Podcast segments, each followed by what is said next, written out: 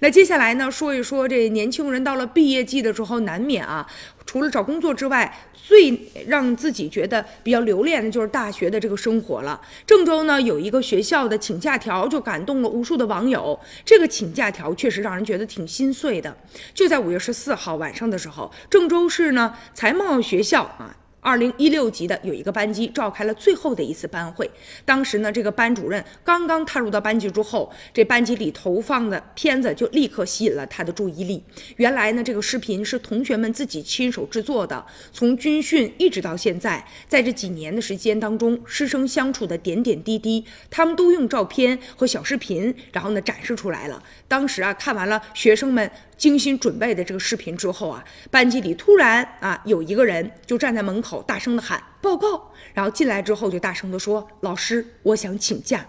于是呢走上讲台，这个同学拉开了黑板，黑板上写着一线呢一封呢特殊的请假条啊，上面呢就写着特此请假期限永远无法按时返校。当时老师眼泪都要流下来了，他就说呀，和同学们相处了这么长的时间，其实确实挺舍不得的，转眼就要各奔东西了。以这样的方式呢来告别，心里觉得既心酸啊，又觉得挺新鲜的。希望同学们能够前程似锦。